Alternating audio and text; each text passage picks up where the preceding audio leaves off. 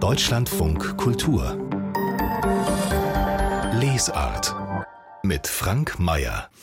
Seien Sie ganz herzlich willkommen. Wenn es Kinder in Ihrer Nähe gibt, denen Sie gerne ein schönes, interessantes, kluges oder auch lustiges Buch zu Weihnachten schenken möchten, gleich schauen wir uns solche Bücher an hier in der Lesart, die Weihnachtsbücher für Kinder in diesem Jahr.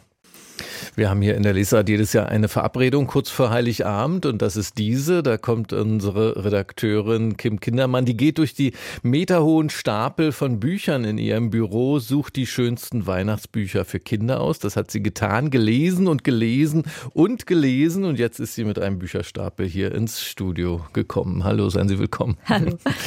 Die Bücher, die Sie jetzt mitgebracht haben, so die Weihnachtsauswahl 2022, was für ein Weihnachtsgefühl vermitteln die denn? Dasselbe wie immer oder doch was anderes? Na, ich würde sagen schon, dass es dieses Jahr einen kleinen Trend in den Kinderbüchern gibt, den ich da glaube beobachtet zu haben. Und da geht es tatsächlich sehr häufig um Streit, es geht um Krankheit, es geht um Einsamkeit. Die haben hier wirklich einen großen Stellenwert und ich finde es wahnsinnig gelungen, wie klug und herzerwärmend und mitfühlend mit diesen schwierigen Themen in diesen Kinderbüchern umgegangen wird. Ich war wirklich ganz berührt und ein kleines Weihnachtswunder fand ich das, wie die das wirklich geschafft haben. Und es ist eine bunte Mischung, die ich hier mitgebracht habe aus Bilderbuch und erzähltem Kinderbuch mit Klassikern und ganz bunt gemischt.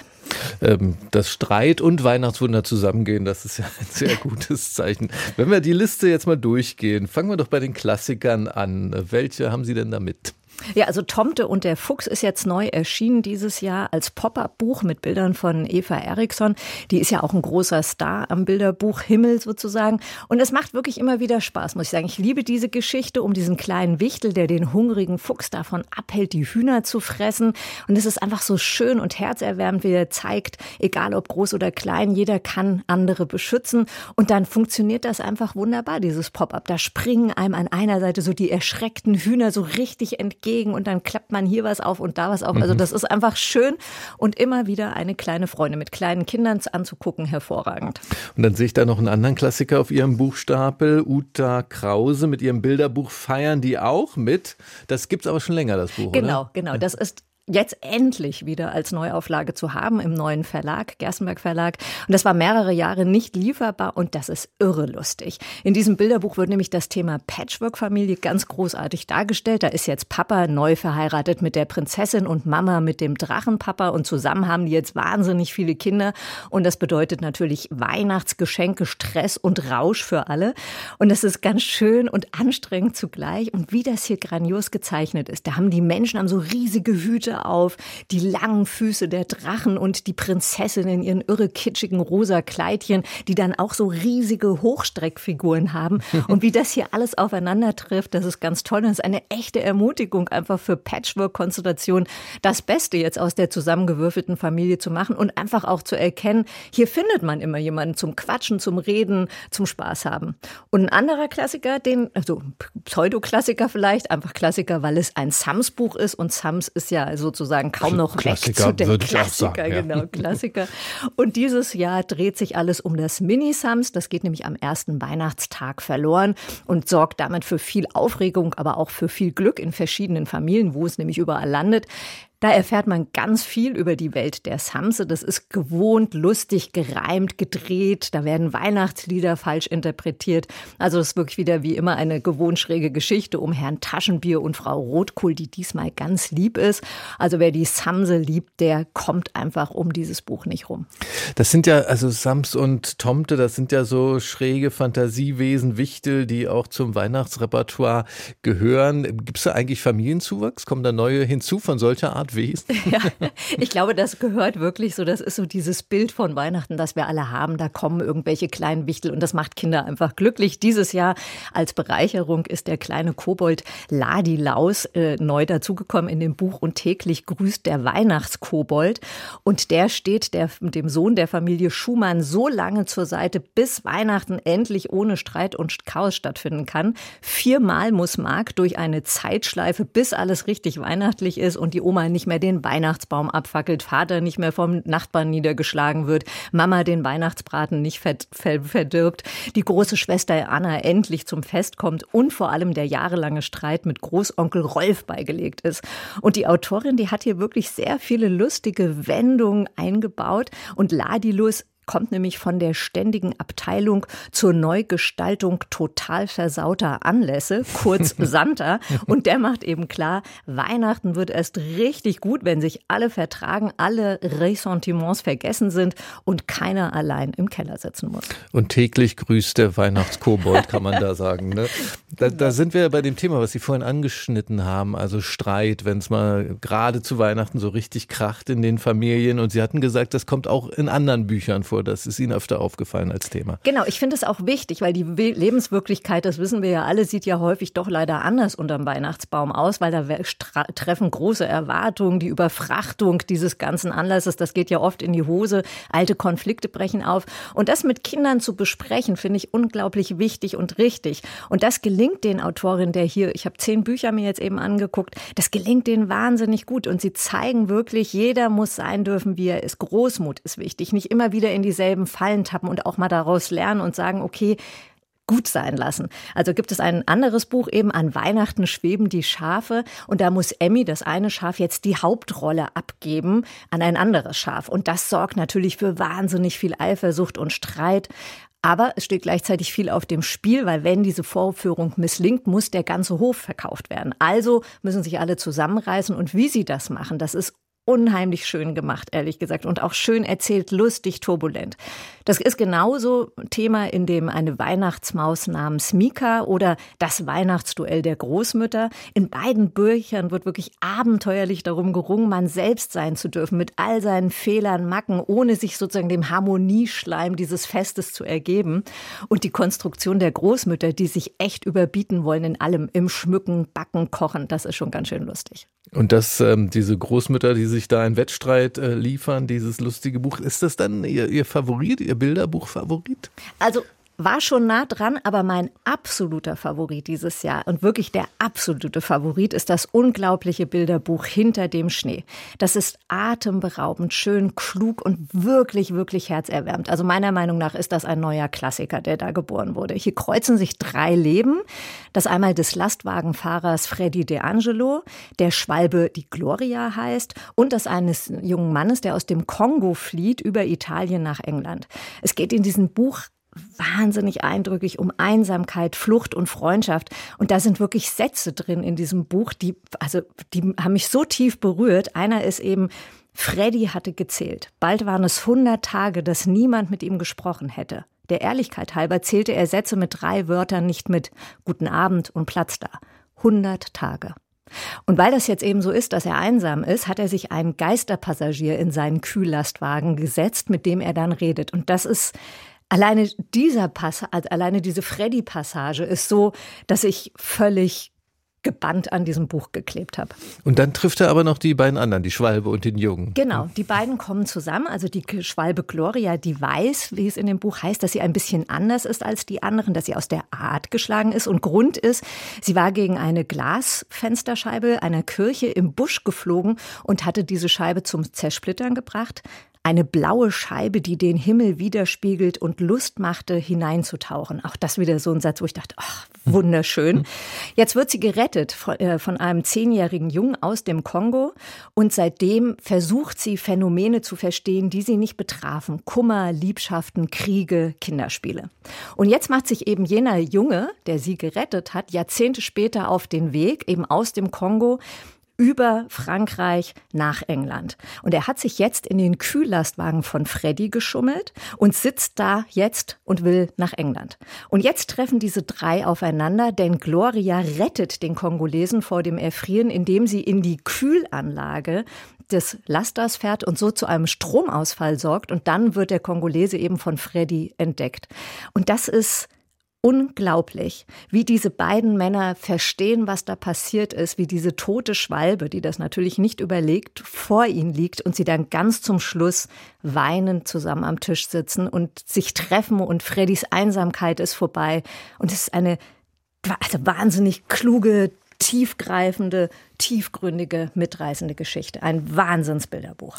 Hinter dem Schnee, der absolute Favorit. Man hat es deutlich gehört für Kim Kindermann in diesem Jahr und ein Buch. Also ich habe jetzt gestaunt, was man alles in ein Bilderbuch reinpacken ja, kann. Ja. Unglaublich, unglaublich, unglaublich.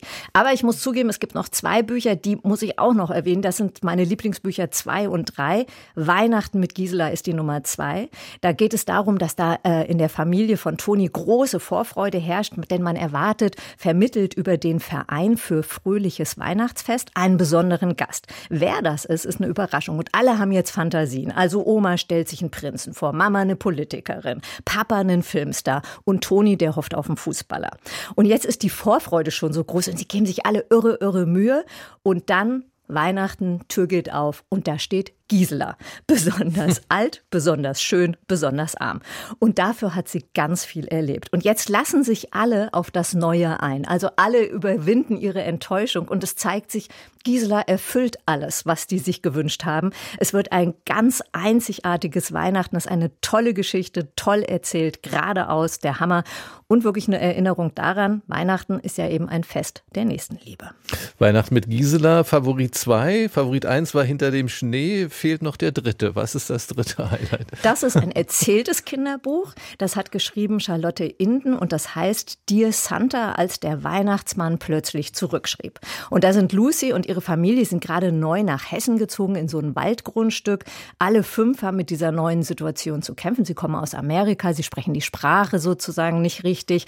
Und vor allem Lucys Vater ist schwer angeschlagen, er ist schwer depressiv, schafft es kaum aus dem Bett und Lucys Mutter muss da jetzt alles rocken und ist eben entsprechend entsprechend mit ihren Kräften am Ende.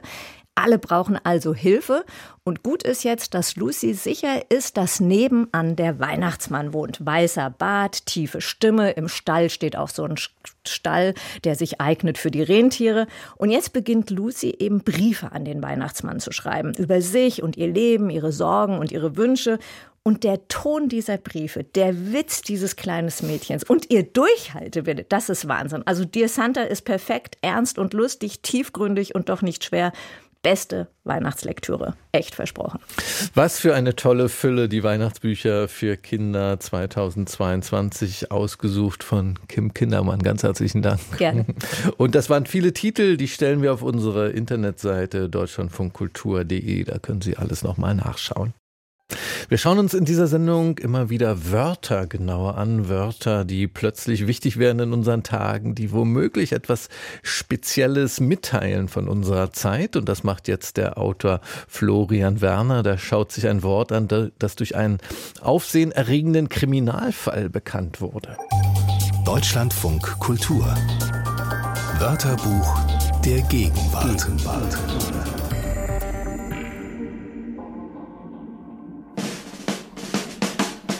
Epaulette. Das. Häufiger die Epaulette. Noch häufiger vermutlich die Epauletten. Schließlich treten sie in der Regel paarweise auf. Gemeint sind die prunkvollen Schulterstücke, die sich traditionell an Uniformjacken von Soldaten, Polizisten oder anderen Vertretern der Staatsgewalt befinden. Das Wort kommt, unschwer zu erkennen, aus dem Französischen. Es leitet sich von dem Ausdruck für Schulter, Épaule, her, und Hand auf die Schulter, pardon, das Herz. Bis vor kurzem hatten es vermutlich nur wenige Menschen auf dem Schirm. Es wurden nicht alle Gegenstände gefunden, darunter die berühmte Epaulette, nach der auch die Soko benannt wurde, die wurde nicht gefunden und auch eine sogenannte große Brustschleife von Königin Amalie Auguste wurde nicht gefunden. Jetzt aber plötzlich Epaulette, Epaulettes, Epauletten, wohin man nur blickt. Im November 2019 wurden bekanntlich aus dem Grünen Gewölbe in Dresden Schmuckstücke von unschätzbarem Wert entwendet. Kurz darauf wurde die Sonderkommission Epaulette gegründet und diese hatte am vergangenen Wochenende endlich Erfolg. Auch wenn die Epaulette, nach der die Soko benannt wurde, weiterhin perdu ist.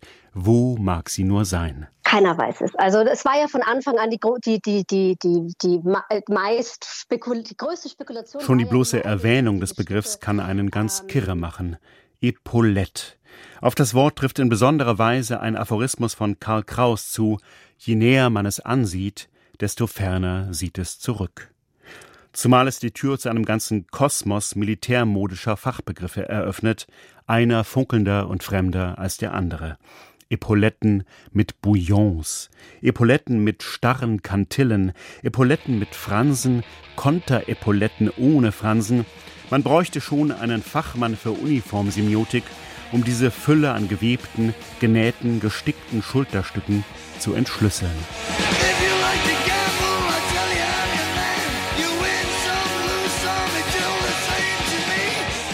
Lenny Kilmister, Sänger der Band Motorhead, ist dieser Semiotiker nun eben nicht. Er dürfte aber einer der bekanntesten Epaulettenträger der jüngeren Vergangenheit sein. Tatsächlich wirken wahre Epauletten, im Gegensatz zu den schlichten Schulterabzeichen aus Stoff, wie sie heute von Soldaten oder Traumschiffkapitänen getragen werden, ziemlich aus der Zeit gefallen. Wir kennen sie am ehesten als Teil der Anti-Uniform von Punks oder Rockern oder als trottelige Parodie, etwa beim Kölner Karneval. Dreimal Kelle! Ehrengarde! Und Kelle! Ein Begriff, der etwas benennt, das wir in seiner konkreten Form gar nicht kennen, dem wir aber dennoch unermesslichen Wert verleihen. In gewisser Weise handelt es sich bei Epaulette um ein Abstraktum. Ein Wort wie Gott, Glaube, Liebe oder Hoffnung. Vielleicht sollten wir es in Zukunft in diesem Sinn verwenden. Ja, vielleicht sollten wir den Raub im grünen Gewölbe sogar als Bereicherung ansehen. Die eigentliche Epaulette ist verschwunden, aber wir haben dafür immerhin ein neues Wort gelernt. Das Wörterbuch der Gegenwart im Deutschlandfunk Kultur. In diesem Wörterbuch ging es auch schon um Begriffe wie Umerziehung oder Ringtausch, Vogue oder Narrenschiff. Gibt's alles auch zum Nachhören auf unserer Internetseite. Deutschlandfunk Kultur Buchkritik und jetzt können wir Ihnen hier von einem sehr glücklichen Menschen erzählen. Das nehme ich jedenfalls an, von dem Philosophen Stefan Grotz. Der hat antiquarisch ein Buch von dem Literaturwissenschaftler Erich Auerbach gekauft. Eine Erstausgabe seines Buches Dante als Dichter der irdischen Welt aus dem Jahr 1929. Und dann beim Hineinschauen hat Stefan Grotz festgestellt, dieses Buch, dieses Exemplar hat mal dem Meisterdenker Walter Benjamin gehört. Und Benjamin hat auch noch eine Reihe von Anmerkungen in dieses Buch eingeschrieben. Davon erzählt Stefan Grotz nun wiederum in seinem Buch Walter Benjamins Auerbach, ein wiedergefundenes Buch aus einer verschollenen Bibliothek. Und das hat sich Michael Opitz für uns angesehen, dieses Buch. Guten Tag. Guten Tag, Herr Mayer. Vermute ich denn jetzt richtig? War Stefan Grotz so richtig glücklich über diesen Bücherfund? Das kann man so sagen, äh, denn Stefan Grotz ist nicht nur äh, Philosoph im Hauptberuf, sondern er ist auch leidenschaftlicher Büchersammler. Und wenn einem dann so ein Exemplar in die Bibliothek kommt, dann äh, ist man, glaube ich, froh, dann ist man glücklich als Sammler, denn das passiert ja nicht alle Tage. Und nun muss man aber dazu sagen, mm, ja, wir haben es mit einem glücklichen Sammler zu tun, aber zugleich ist Stefan Grotz eben auch bereit gewesen, sein Glück mit uns, mit der Öffentlichkeit zu teilen, denn er hat das Buch sofort ausgeliehen für die Ausstellung Spurensicherung, die gerade in der Akademie der Künste gezeigt wird, wo es darum geht, die Geschichten und die Geschichte hinter den Werken zu offenbaren. Und er hat selbst also dieses Buch geschrieben, über das wir jetzt reden. Und da sind alle äh, Anmerkungen Benjamins als Faksimile abgedruckt, sodass die Benjamin-Forschung sofort einen Einblick bekommt, was hat es denn mit diesen Marginalien von Benjamin in diesem Buch auf sich. Ja, und um jetzt diese Bedeutung dieses Fundes auch richtig zu verstehen, muss man eigentlich wissen, was mit Walter Benjamins verschollener Bibliothek, das steht ja schon im Titel auch dieses neuen Buches, was damit passiert ist. Äh, erzählt Stefan Grotz davon auch? ja, das erzählt er und das ist auch ganz wichtig, denn das ist wirklich, äh, das macht diesen Fund zu einem kleinen und zu einer singulären Erscheinung. Ähm, man muss wissen, dass Walter Benjamin ein Bibliophiler war, ein leidenschaftlicher Büchersammler, der über eine unglaubliche Bibliothek verfügte. Und ähm, diese Bibliothek äh, musste er zurücklassen, als er 1933 gezwungen war, ins Exil zu gehen. Und dann ist es ihm gelungen, einen Teil äh, zu retten, aber er konnte den nicht unterstellen, weil er schon in Frankreich im Exil war. Und dann hat sich Bertolt Brecht bereit erklärt, im dänischen Exil in Skovsbustrand einen Teil dieser Bibliothek unterzustellen. Dann aber musste Brecht auch aus Dänemark fliehen und die Bibliothek wurde nun Benjamin nach Paris geschickt. In Paris hat er sie noch mal um sich gehabt, seine liebevollen Bücher. Aber dann war er wiederum gezwungen, Paris auch zu verlassen. Und er hat sich auf den Weg über die Pyrenäen in die USA gemacht, wo er nie angekommen ist. Aber diesen Weg musste er ohne seine Bibliothek antreten. Und zurückgeblieben in seiner Pariser Wohnung sind alle Manuskripte und die Bibliothek. Die Manuskripte sind von der Gestapo konfisziert worden. Sie wurden zunächst nach Berlin gebracht, kamen dann, also wurden dann ausgelagert am Ende des Krieges, wurden dann von der sowjetischen Armee gefunden, gingen nach Moskau kam von Moskau wieder zurück, aber das sind jetzt wiederum nur die Manuskripte. Mhm, ja, kam nach Moskau wieder zurück, äh, 57 nach Berlin, nach Ostberlin und dann gab es einen ewigen Streit zwischen Ost und West um diese wiedergefundenen Manuskripte. Aber die Bibliothek, Benjamins Bibliothek, blieb verschollen, da hat sich nichts mehr angefangen und nun findet Stefan Grotz aus dieser Bibliothek ein belegbares Exemplar mit diesen Benjamin-Eintragungen. Das ist natürlich eine Sensation gewesen. Und schauen wir auf den Autor dieses Buches. Erich Auerbach hatte für Walter Benjamin, also dieses Buch, was jetzt mhm. wiedergefunden wurde, eben von Erich Auerbach, hatte für ihn auch nochmal eine besondere Bedeutung als Autor, oder? Ja, die beiden waren sich nahe, freundschaftlich verbunden. Sie kannten sich, beide Jahrgang 1892 und man war an den gleichen Themen interessiert. Also äh, Auerbach ist bis heute berühmt mit einem Buch über Mimesis und ähm, Walter Benjamin hat in den 20er, 30er Jahren genau zu diesem Thema gearbeitet. Also es gibt zwei Aufsätze von ihm, äh, die heißen über das mimetische Vermögen und Lehre vom Ähnlichen. Also man sieht, da kommen sich zwei näher, die sitzen an den gleichen Themen dran.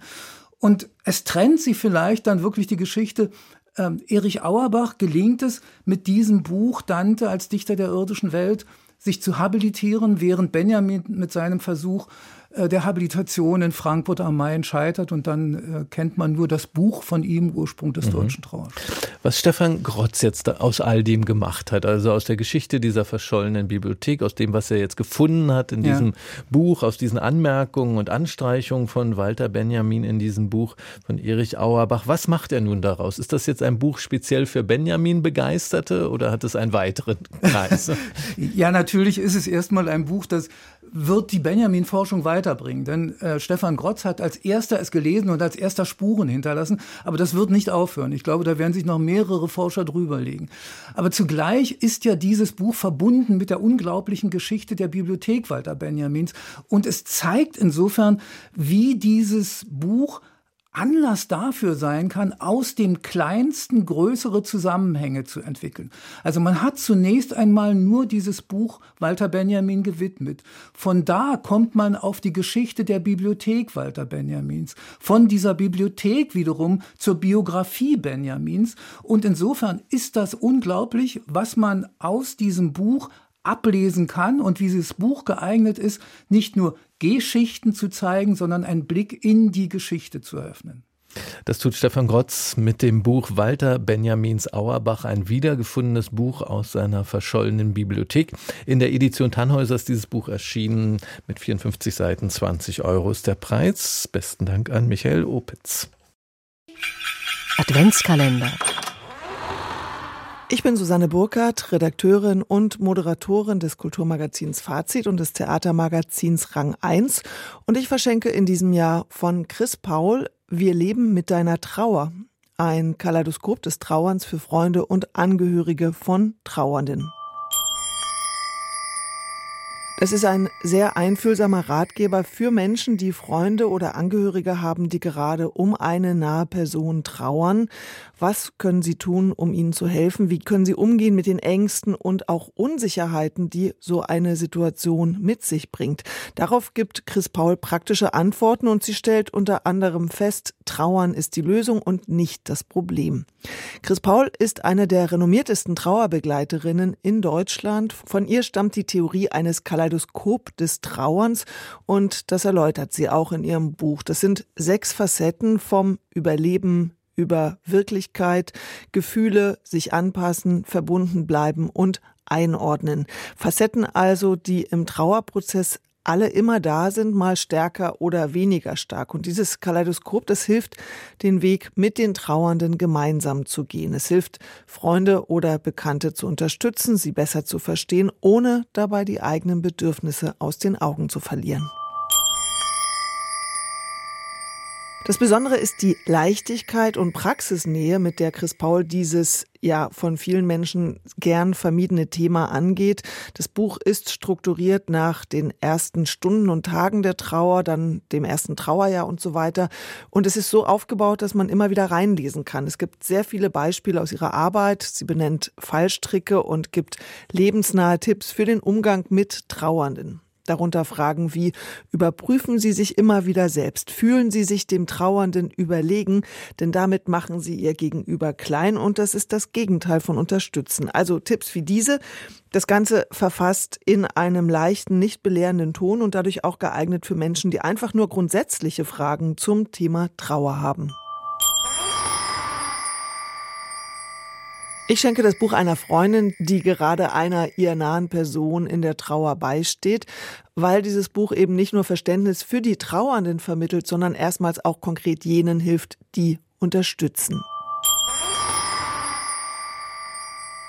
Unsere Redakteurin Susanne Burkhardt über das Buch Wir leben mit deiner Trauer von Chris Paul. Im Penguin Verlag ist das erschienen mit 270 Seiten. 20 Euro ist der Preis. Deutschlandfunk Kultur. Das Buch meines Lebens. Hi, I'm Gary Steingart, and I think the book that was most influential in my life was Pnin by Vladimir Nabokov, spelled P-N-I-N.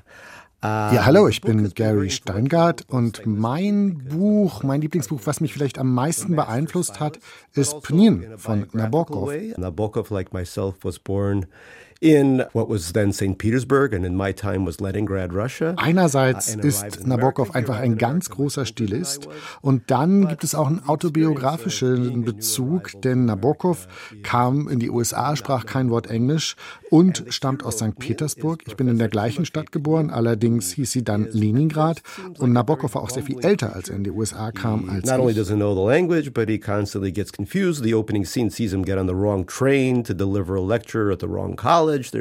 Es erzählt die Geschichte von Timofei Pnin, der nach Amerika kommt, die Sprache noch nicht kann, sehr schusslig ist, einen Zug verpasst. und am Anfang des Buches lacht man eigentlich nur über diese Figur. Und Nabokov arbeitet dann mit einem Trick. Nach etwa 200 Seiten wird einem diese Figur von Pnin plötzlich sehr viel sympathischer. Man empfindet sehr viel Empathie für ihn. Und man schämt sich fast so ein bisschen, dass man ihn lange Zeit einfach nur ausgelacht hat person on this college campus. Um, in the countryside of America. So a very beautiful sleight of hand, the kind of trick that Nabokov. Und äh, das ist ein typischer Trick von Nabokov, der sehr viel mit solchen Kunstgriffen gearbeitet hat. Und ich weiß, dass das Lieblingsbuch von vielen meiner Kolleginnen und Kollegen ist, zum Beispiel von Sadie Smith. Und ich unterrichte ja auch an der Columbia University. Und immer wenn ich äh, über Fiktion von Migranten eine Lesung halte, fange ich mit Pnin an. Und meine Studenten lieben dieses Buch einfach. Style and content are in great harmony together. Das Buch seines Lebens für den US-amerikanischen Autor Gary Steingart, Pnin von Wladimir Nabokov. Das gibt es in der deutschen Übersetzung von Dieter E. Zimmer als Taschenbuch im Rowold Verlag mit 300 Seiten. 12 Euro ist der Preis. Gary Steingart war hier in der Lesart zu Gast mit seinem aktuellen Roman Landpartie in diesem Jahr. Das Gespräch, das können Sie hören auf unserer Homepage oder in der DLF Audiothek.